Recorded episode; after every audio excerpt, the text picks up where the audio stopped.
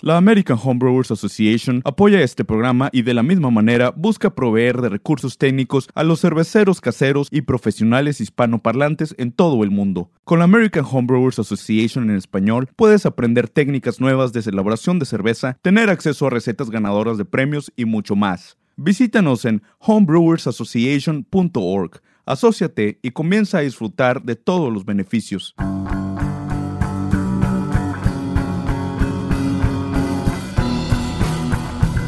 Hola, hola amigos, bienvenidos a este episodio número 10, ya creo. Eh, al, 10. al lado C, al lado C de cervecero. Eh, mi nombre es Pablo, ¿cómo estás Edgar? Bien, aquí bien contento porque ya llevamos 10 episodios. Wow, llegamos a los 10. Me siento realizado. Ya podemos dejar de, de hacer esto. Ya, ya, cumplimos. Ahí nos vemos. Ya no. mucho conocerlos. Chao, hasta luego. Ah, no, no, no. La verdad, ahora sí que apenas vamos empezando. Este. Y a mí me encanta realmente. Digo, aunque nos cuesta a veces mucho trabajo el, el juntarnos y el que. de qué vamos a hablar y y luego ponernos a, este... la preproducción, ¿no? La preproducción, exactamente. Que realmente nuestra preproducción son que una media hora, una hora. no tenemos preproducción. Pablo, hay que grabar. Sí, ¿de qué vamos a hablar? No sé, escuché esto, vamos a hablar de eso. Es que es lo que estábamos hablando hace un rato en nuestra preproducción de este episodio y decíamos que estaría bueno que se grabar esos pedazos de nosotros hablando así porque serían como comiquísimos como para como hacen en algunas películas que, que al final ponen todos los errores y esas cosas sería terminar alguno de nuestros episodios de esa manera sería la verdad comiquísimo pues sí eh.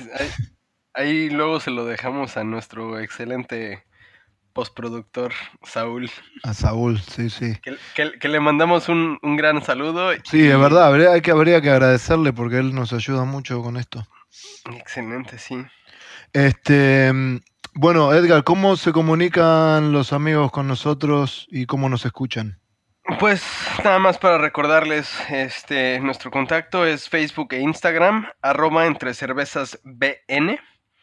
Eh, nuestros correos es pablo arroba thebruenetwork.com, edgar arroba thebruenetwork.com y entre cervezas arroba thebruenetwork.com. Y pues algo que los querías invitar tú ahorita, Pablo, ¿no? Con, esto que se te acaba de, ocurrir. sí, bueno, eh, quiero también decir eh, de que nos pueden escuchar directamente desde la website de, de brewingnetwork.com eh, entre cervezas. También si tienen iPhones eh, por iTunes o se pueden bajar una aplicación que se llama Podcast, con plural, Podcast, y ahí buscan entre cervezas y ahí pueden bajarse todos los episodios y por eh, medio del, si tienen Androids, Androides, teléfono Androides, sería Podcast Addict. Addict. Ajá. Está bien. Em, así nos pueden escuchar y tienen varias eh, alternativas. Charlando con Edgar dijimos, bueno, queremos que, como dijimos desde el principio, queremos que este sea un, programa, un show, un podcast, como lo quieran llamar, que involucre a todos, que entre todos hagamos esto. Y se nos ocurrió em, ver si podemos tener eh, colaboraciones de ustedes desde donde sea que estén en Latinoamérica o en Estados Unidos, en España o en donde sea que estén en el mundo y puedan escucharnos, que colaboren con este, con este programa. Y se nos ocurrió que una de las cosas podría ser, si hay alguno de ustedes que no solamente comparte el, el amor por hacer cervezas, pero que también es músico, por ejemplo, eh, podríamos, eh, estaríamos eh, con Edgar, se nos ocurrió decir, bueno, ¿por qué que alguien haga una entrada para, la, para el programa, una, unos, ¿qué serían? Unos 10, 15 segundos, Edgar, mm, de música, más o menos, como para arrancar el, el programa, y que sea de ustedes. Que sea de alguno de ustedes. Mándenos, nos pueden mandar el, el, el, audio por Messenger, ¿no? Por Facebook. Por Facebook o por Instagram. Este, y ya después, si quieren, o sea, ya para tenerlo un poquito mejor, lo podemos, no lo pueden mandar por uh, WeTransfer o, algo, email o algo así. Pero sí, si nos quieren mandar preguntas, este, o audios, o alguna canción de recomendación que, que nos gustaría, que les gustaría escuchar al inicio, este, Hay que acordarse que no puede ser algo comercial, ¿verdad? No, no podemos poner una canción de una, de una banda eh, específica porque no, no, no, legalmente no se puede, pero sí, y por eso queríamos invitar a los amigos que, que pueden hacer, si quieren, si son músicos, pueden hacer una introducción, una, un intro, como se le dice, y que nos los manden, nosotros lo escuchamos y podemos hasta elegirlo entre todos y ver a ver cuál entre todos cuál cuál cuál ponemos. También se nos ocurrió eh, decir si nos quieren mandar eh, mensajes diciéndonos de dónde son, si tienen cervecería o si no, si son eh, profesionales o son amateurs en, en eh, sus nombres, nos pueden mandar mensaje por Facebook, por Messenger eh, o Instagram también, ¿verdad? Y, y, los pasaremos, lo vamos a empezar a pasar. Eh, un ejemplo, hola, soy Pablo de Argentina, tengo una cervecería acá y quiero mandar saludos. Unos 5 o 10 segundos cada uno. estaría bueno, así los escuchamos y ustedes se pueden escuchar a sí mismos también en, los próximos episodios. Me parece que, que, lo va a hacer todo más como que más en familia, ¿no? Que solamente escucharnos nosotros dos. claro. Sí, pues el punto es de que vamos, ahora sí que los queremos incluir a todos y nos gustaría pues realmente que, que pues estén con nosotros, ¿no? Entonces, pues ahora sí que si pueden, pues mándanos lo que sea, preguntas, Menos insultos, cualquier cosa. Invitaciones. También insultos si quieren pasar, para saber que al menos le, molestamos a alguien. Este, sí, la verdad que estaría, estaría más que bueno que poder incluir las, las voces, las voces de ustedes.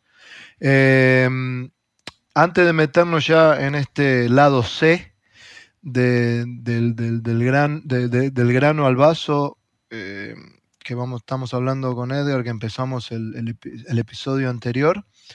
Eh, queremos invitarlos, ya sabemos que todavía falta un tiempito más, pero eh, se viene el HomebrewCon, eh, que es el evento más grande de, homebrewers en Estados Unidos y creo que en el mundo. Del mundo. Y, y va a estar, va a ser en Rhode Island en Providence. Providence, Rhode Island, de junio 27 al 29 del 2019.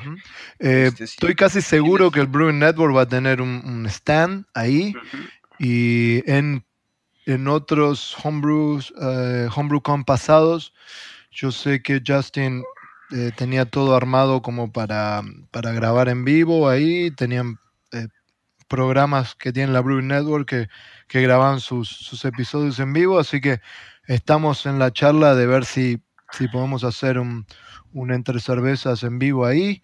Y qué mejor que tener a algunos de ustedes si pueden acercarse eh, hasta ese evento, eh, tenerlos ustedes ahí en vivo y charlar y capaz que, que, hasta tenerlos en vivo ahí y preguntarle dónde son y qué, que lo que hacen sería genial. Pero todo está en una idea nuestra y la estamos trabajando, pero ya sabemos que falta tiempo, pero ya queríamos empezar a, decirlo para que, para que si tienen la oportunidad de, venir o de ir, eh, estaría bueno vernos ahí. Claro, además este, a mí me queda bien cerquita porque Providence me queda como media hora aquí de, de Trillium, y probablemente ya para esas épocas, de hecho justamente voy a vivir ahí en Providence. ¿A cuánto queda de, tu cervecería, ah, yo creo que una media hora más o menos. ¿Oh, nada más? Oh, wow. Y de ahí entonces nos vamos a nos vamos a emborrachar a tu cervecería. Nos vamos a Con un los ratito. amigos. Los invitamos y nos vamos todos a emborrachar juntos. Suena bastante Claro, claro. bien. De hecho, Gary, de la, del director de la Homebrewers Association, me, me, me invitó este, este viernes, justamente me acaba de mandar un correo invitándome eh, a la HomebrewCon a ver si tengo chance de, de llevar a Trillium. Eh, sí me gustaría mucho, pero tengo que pl- platicarlo con mi jefe. Bueno, así que yo no soy el, el, el, el- el- mero mero, como dicen el, en el mero mero, exactamente. Yo soy el mero mero para las cervezas, pero no para las decisiones de, de- de la empresa. Este, bueno. Eh, nos metemos en el lado C.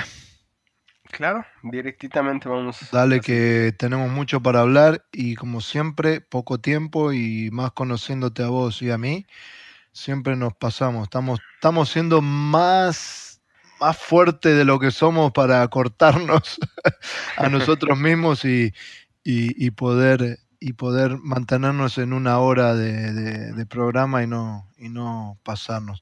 Eh, habíamos terminado hablando de, de la parte de, del- Eh, de- sí, de la mezcla en el macerado. Habíamos hablado un poco de la temperatura ideal de macerado. Eh, Faltó solamente un pequeño detalle. Ujú. Esta es una regla de oro o regla de dedo. Este, la relación agua-malta regular que yo utilizo sí. son vienen, vienen siendo 2.4 litros de agua por cada kilo de malta para iniciar nuestra maceración.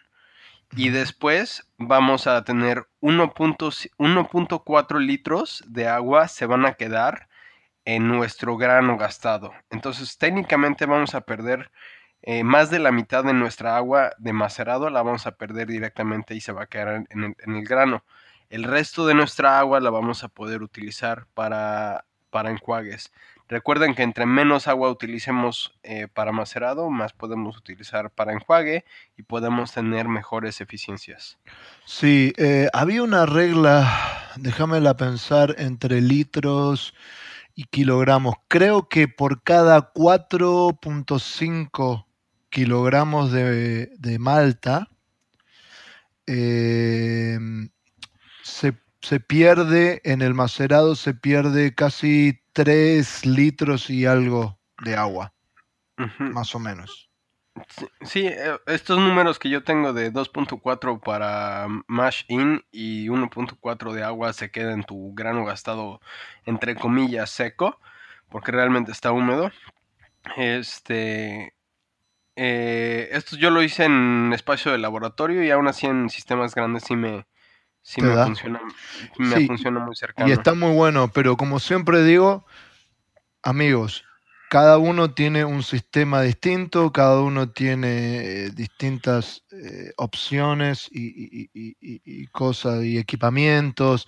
Entonces, tomen nota, tomen nota de la primera. Cuando más notas tomen es cuando se van a convertir en mejores cerveceros. Entonces, lo que sea que, que- que se les queda, en, eh, anótenlo de agua y anótenlo y la próxima lo pueden ajustar.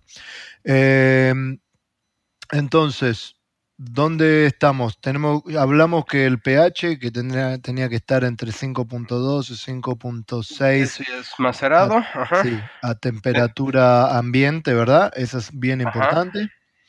Eh, entonces, el macerado técnicamente se puede dejar entre 60 minutos, hay gente que le gusta dejarlo 90 minutos.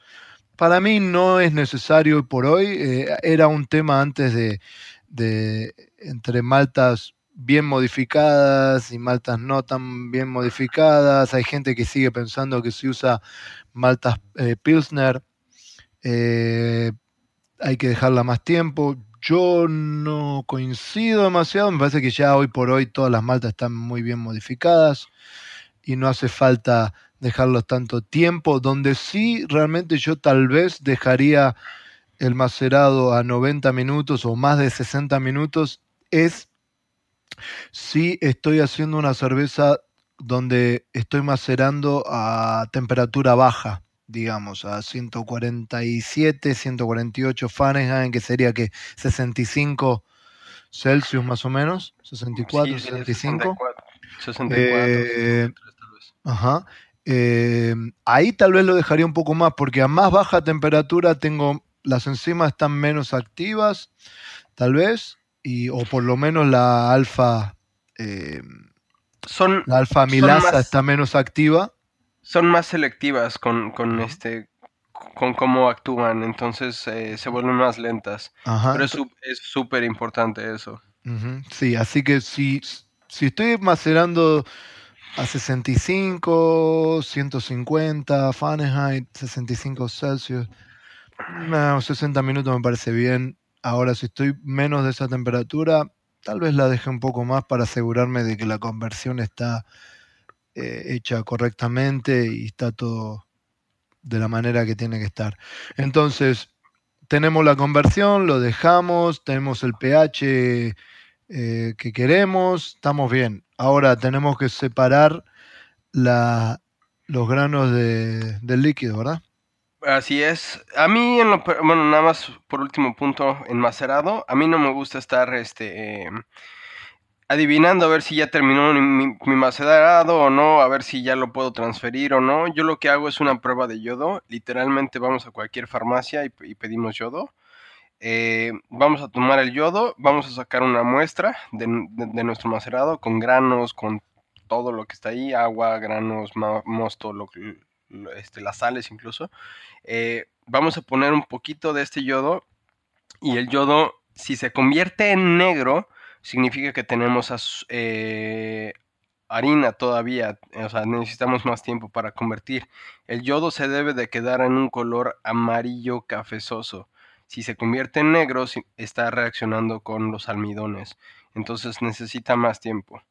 Eh, para mí un tiempo correcto vienen siendo 40 minutos. Eh, yo empiezo a tomar pruebas de, de yodo a partir de los 40 minutos, pero depende mucho de la cantidad de eh, malta base que utilicemos, nuestro equipo, nuestras temperaturas, pH, tienen muchas cosas. Entonces, esa es una muy buena regla de dedo.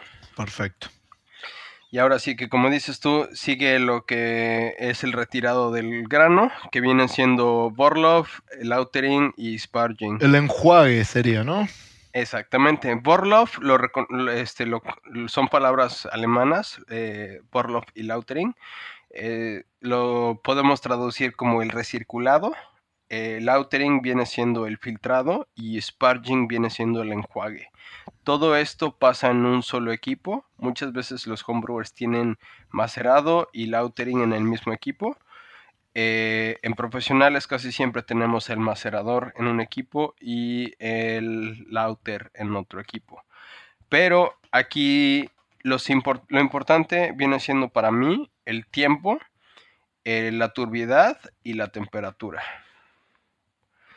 El tiempo es importante porque hay que saber que esto hay que hacerlo rápido, lo más rápido posible, pero sin estarlo acelerando.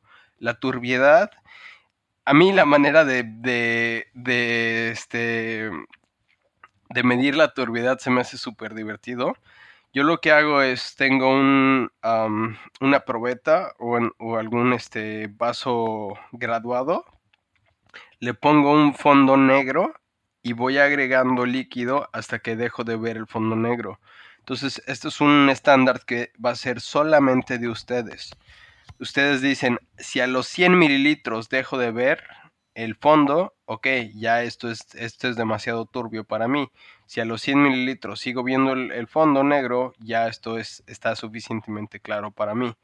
Pero esto es una manera de ver a través del líquido y estamos buscando un punto de referencia. Entonces, eh, temperaturas. Eh, ahora sí que esto me encanta a mí. Eh, ¿Mash out o no mash out? ¿Tú qué dices, Pablo?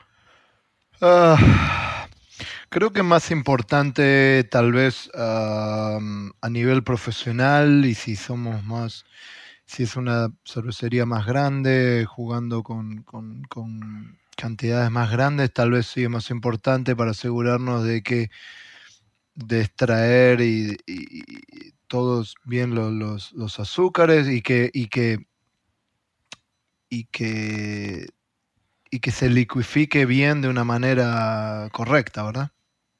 Claro. ¿Vos qué pensás? Para mí, eh, mash out es importante, pero si ya convertiste correctamente, tienes, eh, tienes la oportunidad de, no hacerlo. A lo que nos referimos con mash out es subir la temperatura a 70-75 grados centígrados.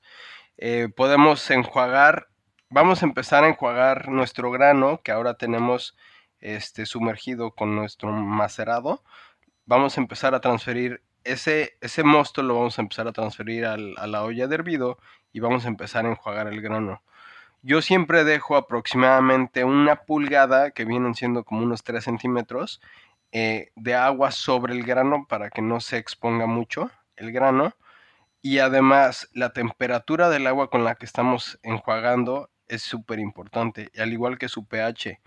Eh, hay que tener un pH muy similar al de, al de macerado, no puede ser muy alto porque si es muy alto vamos a empezar a extraer. Eh, ok, ese es un buen punto. Entonces vos eh, en el agua de, del enjuague, digamos, eh, ¿le ajustás el pH también? Yo no se lo ajusto porque afortunadamente mi agua viene, viene bien, pero sí se lo he llegado a ajustar en cervecerías que mi, claro, si tenés, eh, digamos, con, alta alcalinidad. Exactamente. Yo si, si, si mi agua está arriba de un pH de 6, 6.3, ahí sí se, lo, sí se lo intento bajar. Este, Pero cuando hablas del 6.3 solo del agua, sin, sin estar mezclado con, con, el grano. la pura agua. Lo más cercano que esté a 5 y medio, para mí mejor. Mm, perfecto. Y Después de esto, este, la temperatura.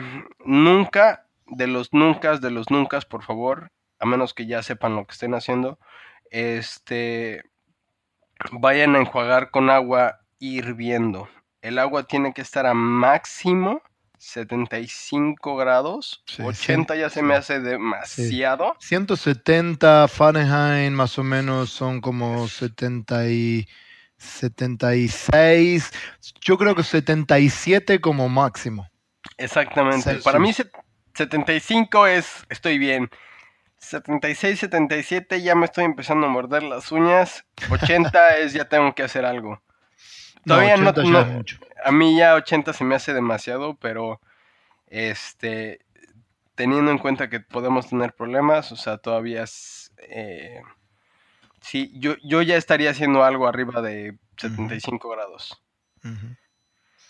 Ok, entonces em, estamos haciendo el enjuague, hicimos el enjuague, colectamos, em, hicimos el recirculado, hicimos el enjuague, colectamos todo el mosto eh, y estamos casi listos para el hervor o qué te falta? Eh, pues nada más, recirculado el Borlov, lo que significa es sacar el, este, el mosto de, nuestro macerado y regresarlo arriba. El outering significa el estar eh, filtrando nuestra, nuestras harinas o nuestras partículas con la misma cama del, del mosto, que esto se viene haciendo al pasar el mosto, recircularlo hacia la parte de arriba, y el enjuague lo que va a hacer es poner el agua por la parte de arriba para ir enjuagando mientras vamos extrayendo nuestro mosto al transferirlo a nuestra olla de hervido. Perfecto. Ahora, hay un punto intermedio antes de que comience el, el hervor que me parece que es importante, que es para, tener una consistencia, para saber a dónde estamos y para poder ajustar, porque eso es lo bueno de, tener, como se le dice en, inglés, checkpoints, puntos donde uno va teniendo controles. Eh, es la parte de, verificar la densidad anteriormente a que comience el hervor. ¿Por qué es importante? Porque si yo, hay calculadoras, no hace falta que digamos la, la, calculación eh, en este momento se puede buscar en, internet muy fácilmente. Hay calculadoras donde uno le pone la densidad que hay antes del hervor, que tengo del mosto, antes del hervor, con, le va a pedir la densidad que hay antes del hervor con, con la cantidad, con el volumen que hay, y se va a pedir la, eh, se, va a decir, se va a pedir cuál va a ser más o menos eh, el volumen después del hervor, un, cálculo.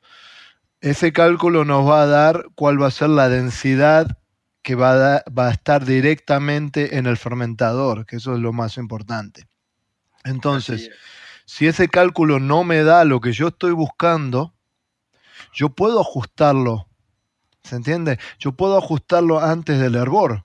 Si me quedó muy aguado, entre comillas, digamos, le puedo agregar, no sé, una, una malta seca, ¿no? Eh, eh, como, para, como para agregarle un poco de azúcares. Incluso DME le podemos agregar, o sea, extracto de malta. Extracto de malta seca, eso es lo que quise decir. Eh, extracto de malta seca. Y, si me quedó demasiado con la, densidad muy alta, le puedo agregar agua y bajarlo a donde yo quiero. Porque esto es importante. Porque si lo dejamos como está y no es lo que estábamos buscando al principio de, digamos, del, del, momento de hacer cerveza, de, que estamos planeándolo, de, la receta, si no estamos donde queríamos estar en ese momento, cuando agreguemos, si estamos muy alto en densidad o si estamos muy bajo, cuando le agreguemos los lúpulos, los cálculos van a ser completamente distintos. No va a ser la misma cantidad de, de IBUs o de IBUs. Eh, tus cálculos, de alcohol, tus cálculos todo, de todo, todo, todo, todo, todo, todo. Entonces, por eso es muy importante chequear siempre esa densidad antes del hervor y si no está donde queremos que, o donde planeamos que iba a estar, dependiendo de la receta que estamos haciendo, ahí podemos ajustarlo. Entonces, digamos que estamos bien o lo ajustamos, estamos perfectos, nos metemos al hervor. Cuando nos metemos al hervor, yo tengo una técnica más del lado mío de, de homebrewer. Eh, Edgar es más eh, pro, pero eh, tengo una técnica que yo hago es que yo espero que, rompa el hervor, ¿verdad? Y cuando rompe el hervor siempre todo tiende a subir y si no estamos controlando se nos va todo para afuera. Cuando yo veo ese, ese, el bowling over, que le llama ese el hervor que se, que se va para todos lados.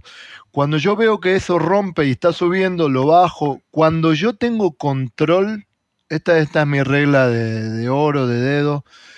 Cuando tengo control del hervor, cuando ya logré eh, calmar al león que ya está yendo para todos lados y lo tengo calmo, ahí es cuando yo empiezo a contar 60 minutos.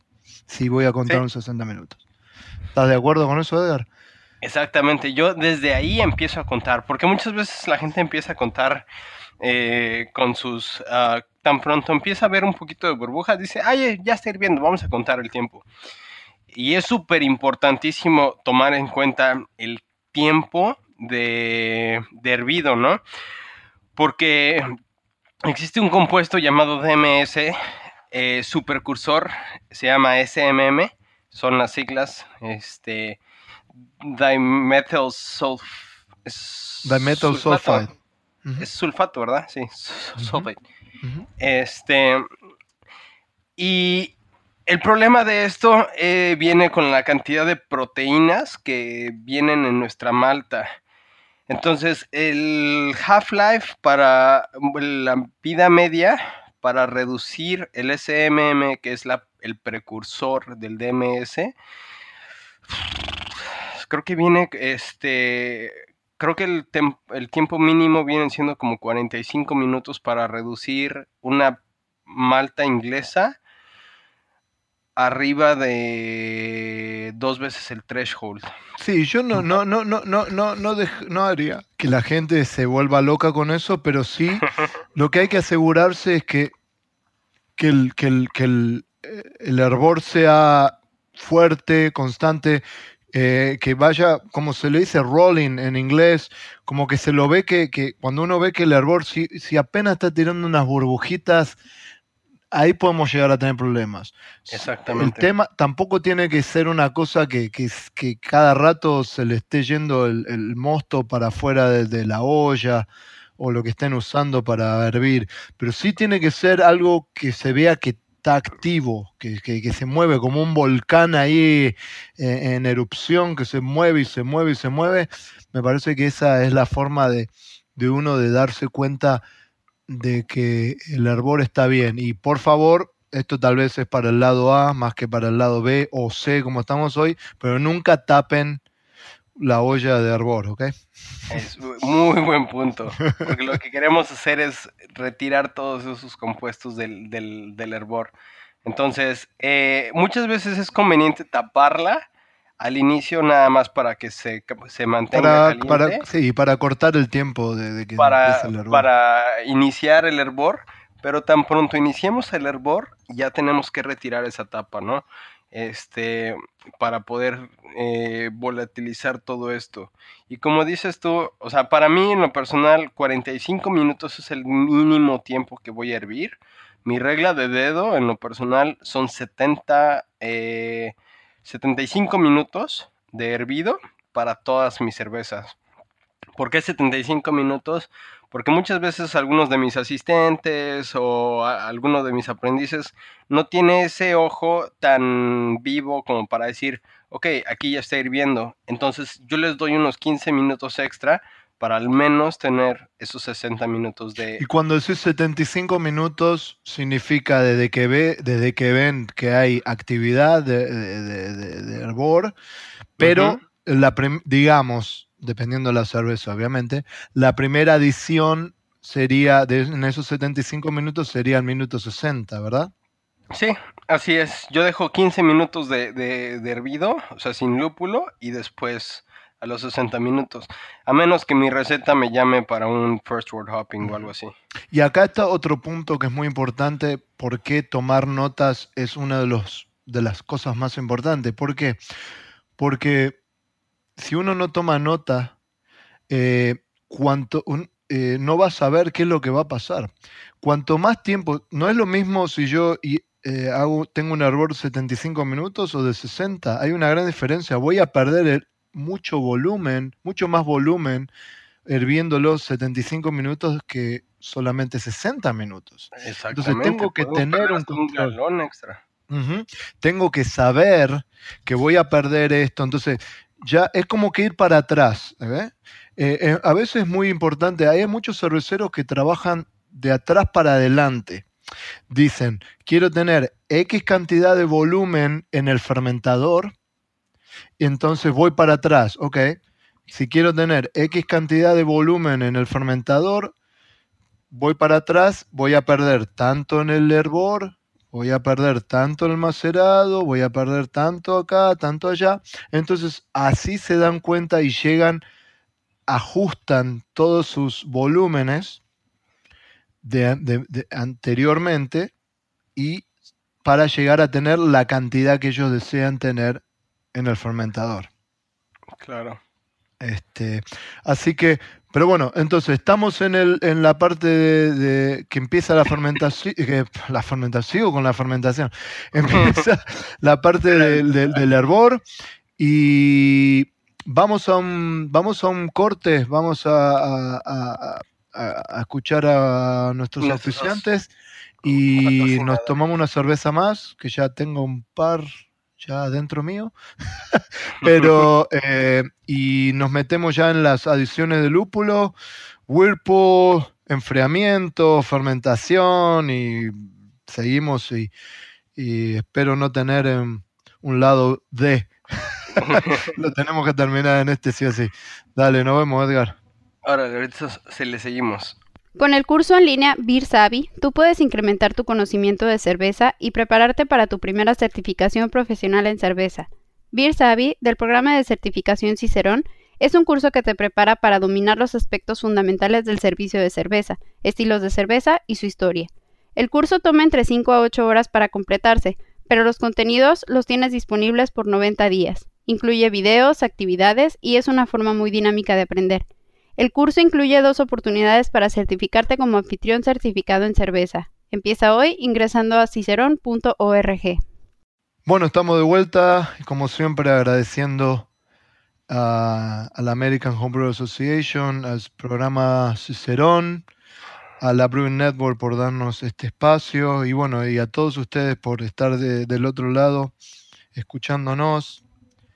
Y, y bueno, seguimos entonces eh, en esta maratón de, hacer cerveza que estamos, que arrancamos en el episodio anterior, Edgar. Ya casi, ya casi llegamos a fermentación, tu, lugar favorito. Es que dije fermentación tantas veces que ya parezco estúpido.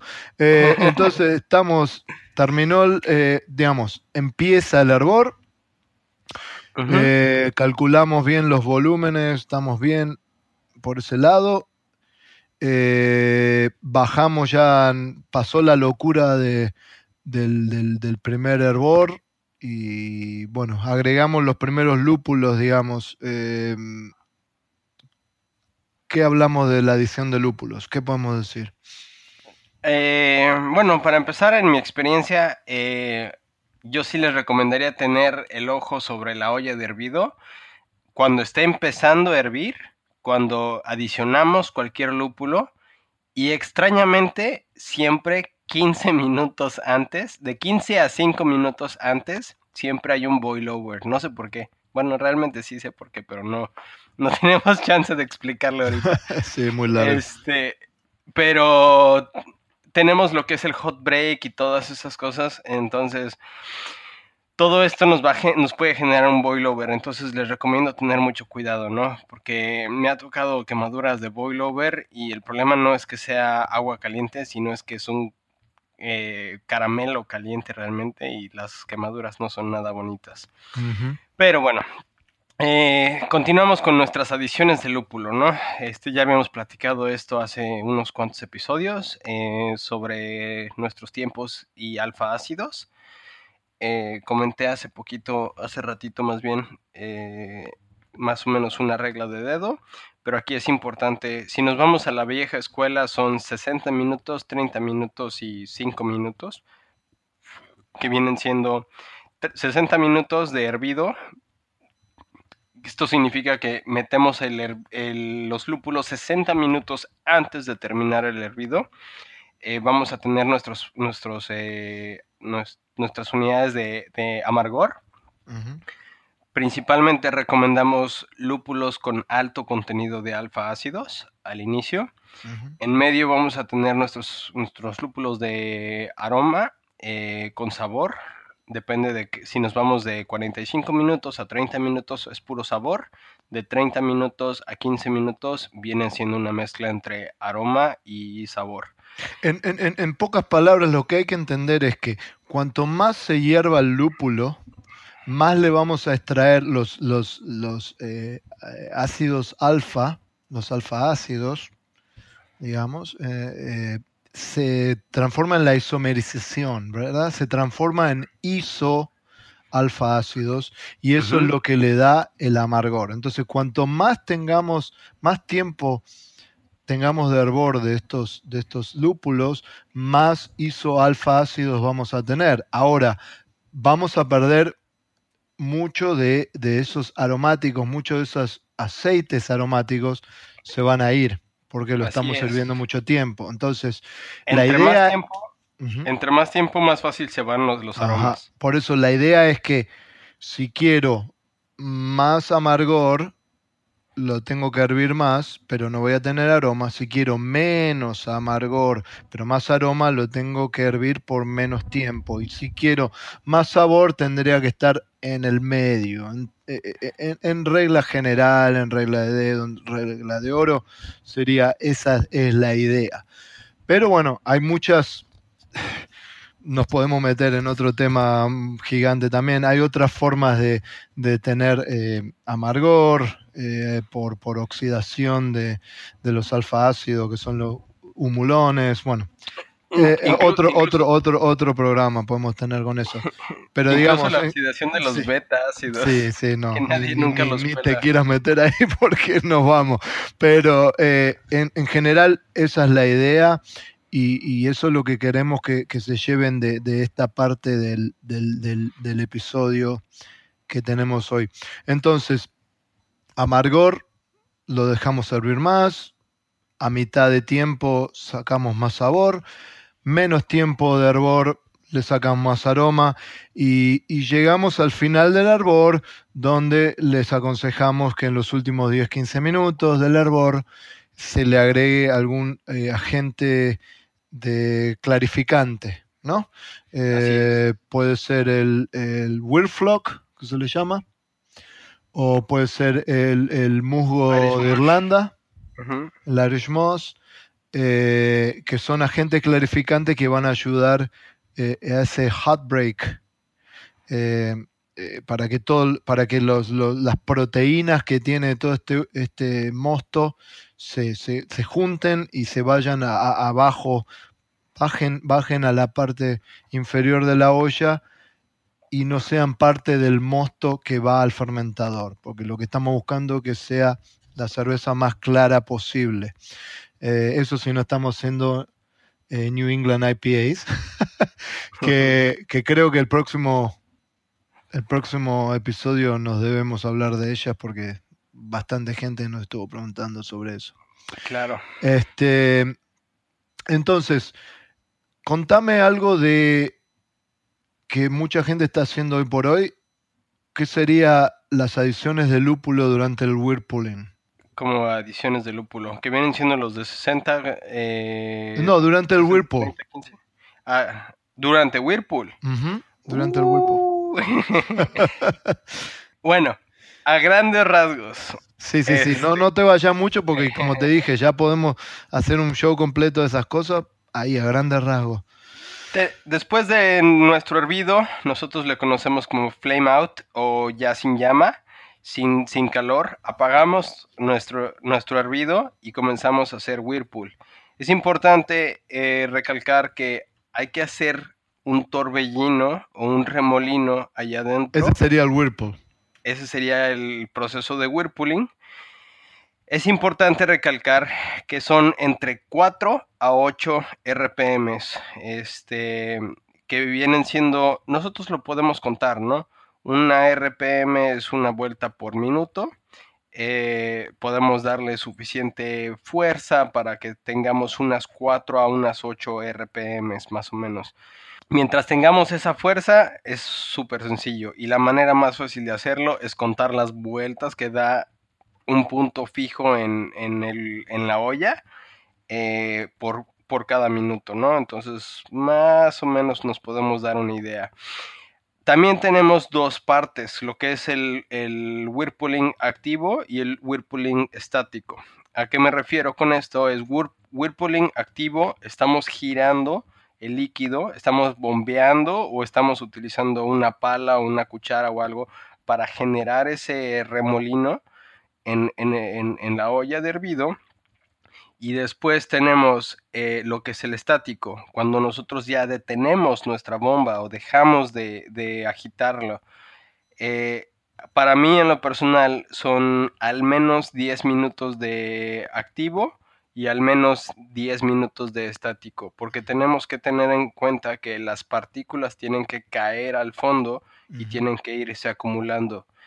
Después de aproximadamente unos 30 minutos después de haber arrancado el, después de haber terminado el, estático, eh, nuestra montañita de lúpulo se empieza a descomprimir. Entonces también por eso hay que sacarlo lo más rápido posible. En cuanto a adiciones de lúpulo, cada adición que nosotros agreguemos ahorita eh, hay que tener dos cosas en consideración. Una es la temperatura, porque en whirlpooling ya no tenemos esa, adición de calor, entonces podemos eh, bajar la temperatura hasta cierto punto donde ya no tenemos ni siquiera conversión de alfa ácidos. O por otra parte, también tenemos que tener en consideración que yo nunca agrego lúpulos en el momento estático. Yo siempre agrego los lúpulos en el momento activo cuando se está generando este, este remolino. Lo que pasa es que eh, es más difícil, eh, digamos, recordémosle a la, gente que el Whirlpool viene más que nada de, los profesionales, ¿no? Ellos tienen la facilidad de hacer un Whirlpool con sus equipamientos.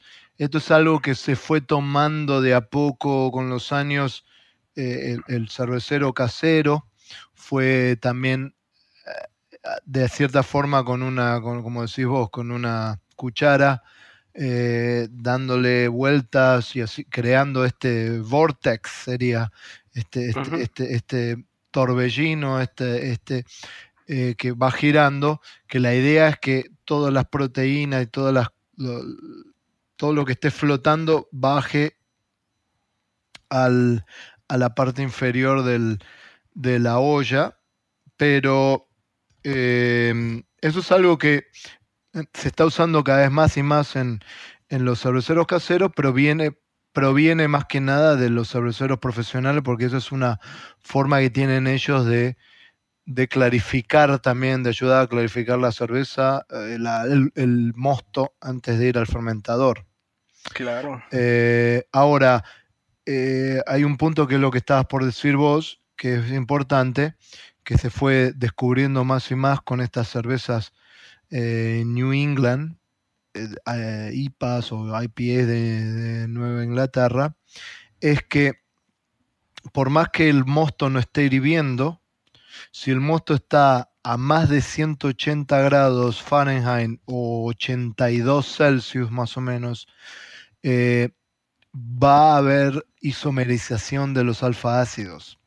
Entonces, eh, por más que estemos agregando lúpulos, eh, cuando ya no esté bajo el fuego, si la temperatura todavía es alta, está arriba de los 180 Fahrenheit o los 82 Celsius, todavía esa temperatura puede extraer, em, puede isomerizar estos alfa ácidos y nos va a dar em, amargor. Entonces, si no queremos tanto amargor y queremos más la idea de agregar estos lúpulos durante este whirlpool es por aroma. Hay gente, y es hoy por hoy una regla de dedo oro en la industria, es agregar los lúpulos en este whirlpool a una temperatura menor de los 180 Fahrenheit 82 Celsius. Claro. Este, entonces, estamos con el Whirlpool y ya hay que enfriar el mosto. ¿Y a qué temperatura lo enfriamos para la fermentación? ¿O para agregarle la levadura? Mejor pues, dicho. yo nunca, de los jamases de los jamases, este, pondría mi levadura arriba de 100 Fahrenheit que vienen. No, no, no, no, no. Es extremadamente sí, 90. ¿qué? Que vienen eh, siendo. No, sí. 37. 37. 37. Para Yo mí... no, no, no, no lo haría más de 90. sí, exactamente. 90 todavía se, se me 80, dependiendo, ¿no? Si, si, estás haciendo una sesión, un farmhouse, una, una de esas pero no, la verdad que Yo arriba de 30 grados Celsius, honestamente no metería mi levadura. Es demasiado estresante, la levadura va a estar demasiado activa y te puede generar, generar muchos problemas. Entonces hay que enfriar nuestro mosto lo más rápido posible por dos razones. Una es DMS y la otra es eh, problemas de contaminación, ¿no? Si hay un rango, por decir, entre 120 a 100 de, de Fahrenheit, que vienen siendo, este, a ver, veamos, 120 Fahrenheit. 120 Fahrenheit. 120 Fahrenheit viene siendo 49 Celsius. De los 49 a los 37, vamos a, redondearlo de los 50 a los 35 grados Fahrenheit eh, Celsius. Este, tenemos la posibilidad de contaminar con lactobacilos y los lactobacilos súper felices en esa temperatura y la levadura toda muerta en esa temperatura. Entonces podemos contaminar incluso. Eh, es importante las temperaturas y además cómo podemos modificar nuestro equipo, ¿no? Eh, porque podemos tener un eh, intercambiador de calor de inmersión, uno de contraflujo, uno de placas, podemos tenerlo este, diferente, pero para mí lo más importante no es el tipo de, intercambiador de calor que tengamos, sino la manera en la que limpiemos nuestro intercambiador de calor. Porque no me dejarás mentir cuántas infecciones no existen en, ese en los intercambiadores. Oh, no, porque la gente no, no, se acostumbra a limpiarlos, no, no piensan, no piensan que la temperatura ya está baja suficiente como para que, que muchos de estos microorganismos no deseados estén completamente felices ahí. Y no, o sea, avientan unas fiestas ahí porque ya lo tapaste con lúpulo y ya generaste un, un este un air pocket ahí y ya ese air pocket va a ser la casa eterna de lactobacilos y pues ya. Entonces bajamos la temperatura a, a la temperatura deseada de, de, de, inoculación, sería. Para, Exactamente. Para mí, mi personal son, vienen siendo siempre 2 grados abajo, 2 grados Celsius abajo, incluso Fahrenheit, este, de nuestra temperatura deseada de fermentación. Porque eh, la, levadura viene de un ambiente frío. Y si lo subimos y después lo bajamos, se estresa un poco. Bueno, yo dependiendo qué levadura usamos, ¿no? Yo siempre voy a recomendar que la levadura, si, si es líquida, em, tenerla antes de tiempo, antes de inocularla, ya sacarla y mantenerla a temperatura ambiente o lo más cerca posible de la temperatura que voy a inocularla, o sea, a la misma temperatura del, del, del mosto. Me parece que eso es importante para que no haya para que eh, la levadura no esté en un shock, no le dé un shock de temperatura. Pensemos que para nosotros 10 grados de diferencia tenemos, nos ponemos una, una chamarra, como dicen ustedes, una camperita, como decimos nosotros, o no. Imagínense a una célula una levadura, la diferencia entre un grado o no, les da un shock bastante similar. Así que tengan en cuenta eso. Ahora, es importante, es importante, quiero decir un par de cosas bien importantes. Y acá viene lo más importante para mí, lo que es en cerveza, es la parte fría, y eso siempre coincidimos con vos, Edgar, que, que lamentablemente mucha gente que se concentra en la parte caliente, que es importante, obviamente, por eso hablamos mucho de eso, pero si hay una parte importante es la fermentación, ¿o no? Este, y siempre hay, si vamos a usar eh, lavaduras líquidas, bárbaro. Eh, tenemos que saber la cantidad que vamos a usar, dependiendo del el volumen de cerveza que estamos haciendo, dependiendo de la densidad de la que tiene la cerveza. Eh, si usamos levaduras secas, está muy bien. Ahora, por favor, quiero decir algo en público.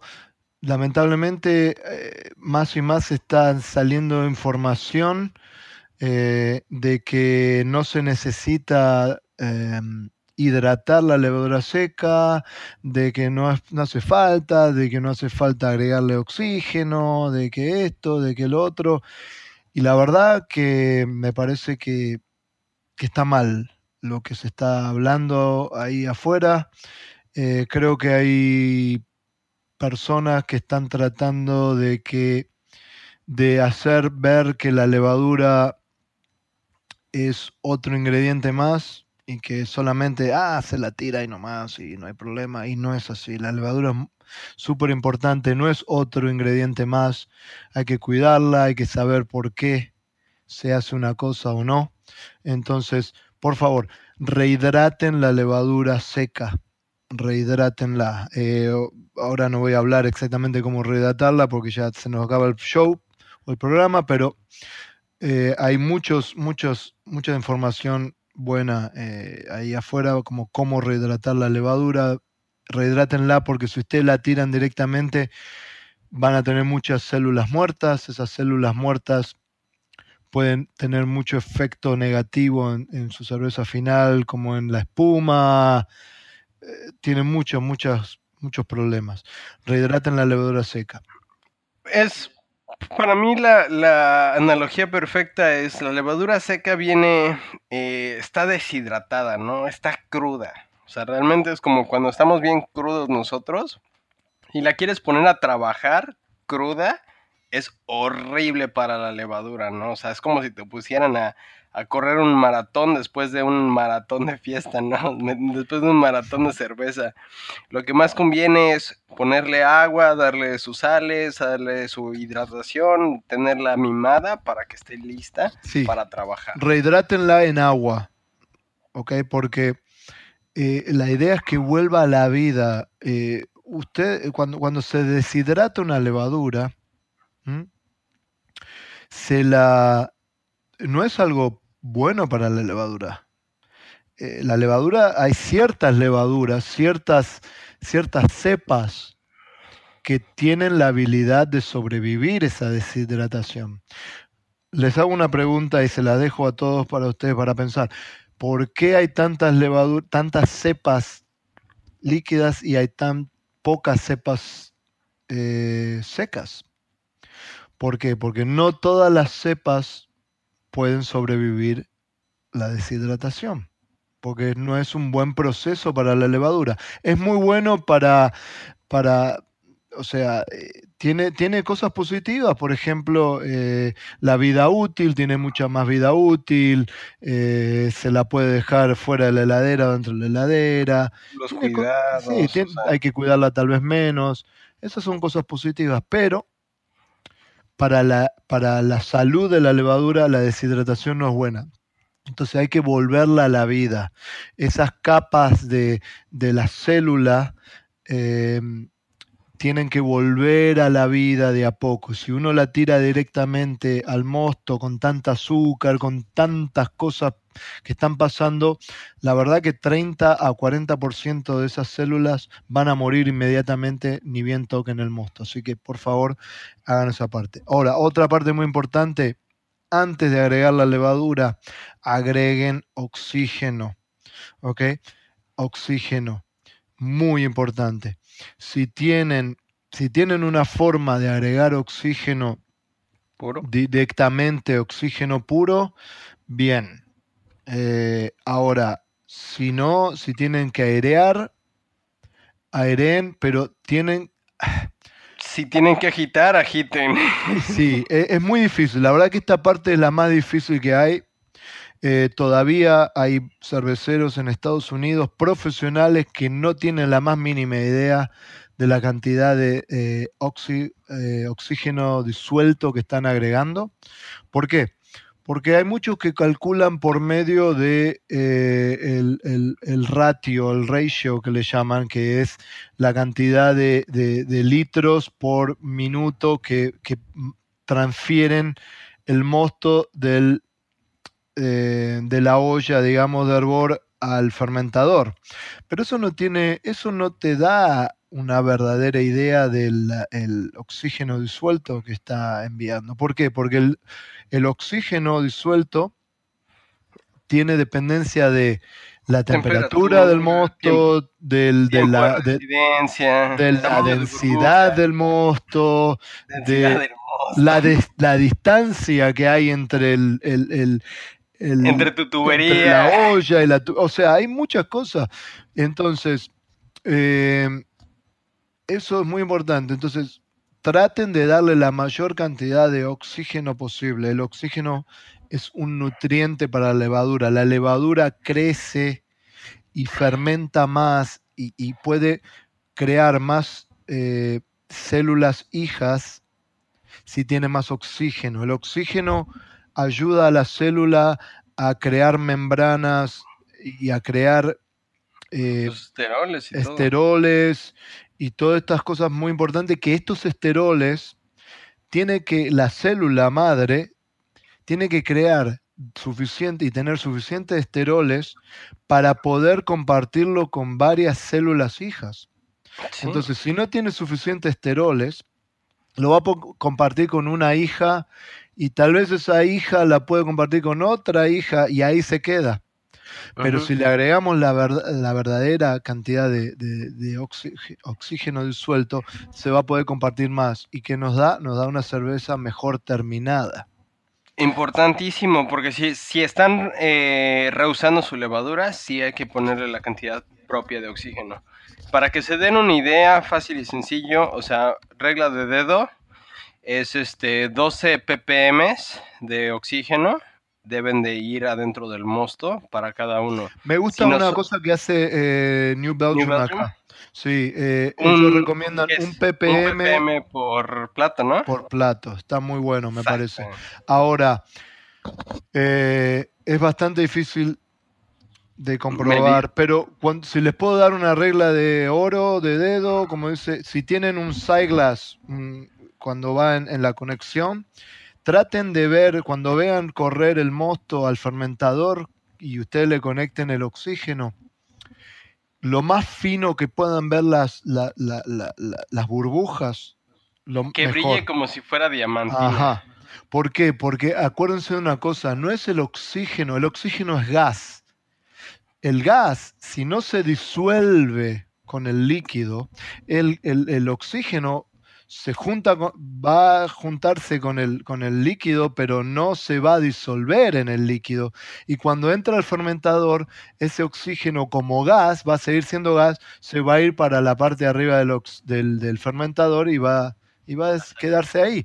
Ahora, lo que necesitamos es que ese oxígeno se convierta de gas a líquido, se liquifique con el mosto y se transforme en oxígeno disuelto. Bien? Exactamente. Entonces, eso es lo que estamos buscando del, del- del- del oxígeno disuelto. Ahora, tenemos el oxígeno, ojalá le hayan agregado los nutrientes necesarios, eh, la levadura está fermentando.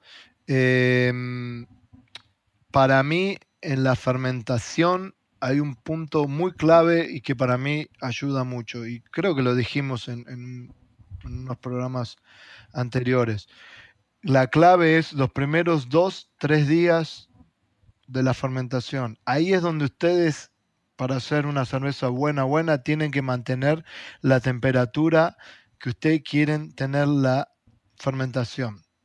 Si ustedes eligieron 68, 20 grados, los primeros tres días a cuatro como mucho es cuando asegúrense de la manera que puedan, con el equipamiento que tengan, que esa temperatura se mantenga ahí, porque ahí es cuando se producen todos estos sabores, eh, eh, la producción de ésteres, la producción de alcoholes superiores y todo. Si no tenemos control de temperatura en esos primeros 3-4 días, es cuando podemos tener eh, fermentaciones no perfectas y no vamos a tener la mejor calidad de cerveza. Mantengan la temperatura ideal en esos primeros 3-4 días. Después de eso, ya no importa tanto, ya eh, al revés, es mejor subirle la temperatura para asegurarnos de que la levadura, cuando ya terminó esa fermentación, eh, digamos, más extrema, ya empieza a bajar, empieza a bajar su, intensidad.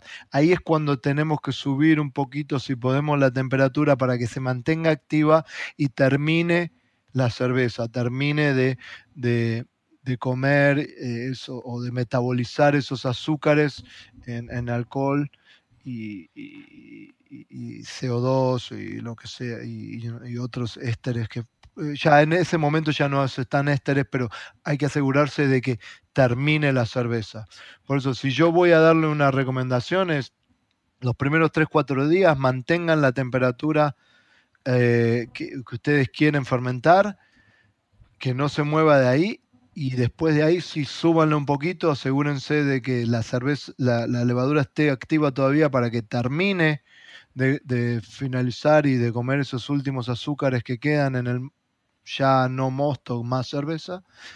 Y eso los va a ayudar también a ir al siguiente punto que sería el, descanso de, de diacetilo. Excelente, excelente. Realmente, este, regla de dedo, para mí una fermentación debe de durar eh, dos semanas eh, completa, desde el inicio hasta el final, más o menos nos, nos, nos debemos Claro. de tardar unas dos Que semanas. siempre los primeros cuatro, tres, cuatro días es cuando realmente las fermentación, si estamos hablando de sabores, cuando lo más, lo que más importa, y lo que dice Edgar es los otros siguientes días, semana y media, es más de acondicionamiento. Así Este, es. eh, Para mí son 56 horas desde el momento de picheo. Salen los principales ésteres, fenoles, este, alcoholes superiores. Todo esto es para mí las 56 horas primeras a partir de haber puesto el, el, el pitch ya es, es lo importante. Bueno, ya casi nos estamos quedando sin tiempo. Y bueno, y después nos queda la parte de carbonatación y eso, pero yo creo que podemos hacer un, show solamente hablando de eso porque es una parte muy importante y podemos hablar de eso. Eh, ¿Por qué no hablamos, por qué no les nos recordás cuáles son eh, las, las vías para comunicarse con nosotros y para escuchar este, este programa y ya nos vamos? Claro que sí. Este, pues ya nada más para cerrar este programa que, que acabamos de terminar, este nuestro contacto, recuerden, es Facebook e Instagram, es arroba entre cervezas BN. Nos pueden mandar preguntas, comentarios, pues como dice Pablo, mándenos canciones, lo que quieran escuchar. Si quieren mandar preguntas incluso en, audio, pues estaría padre. Y, y hablando, y, claro, exactamente. Capaz que podemos hacer hasta un episodio completo respondiendo preguntas, escuchando la voz de ustedes. Está buena esa idea también. Estaría padre realmente. En nuestros correos, pablo arroba thebruinetwork.com, edgar arroba thebruinetwork.com y entre cervezas arroba. Eh, recordándoles que les extendemos la invitación a, a HomebrewCon en Rhode Island, en este Providence, en junio 20, ¿qué era? ¿24? No, 27, 28, una cosa así, a finales de junio. Sí, es del 27 al 29 de, junio. Y si quieren venir, pues están, son más, más que bienvenidos. Aquí vamos a estar Pablo y yo. Probablemente hagamos un, este episodio en vivo.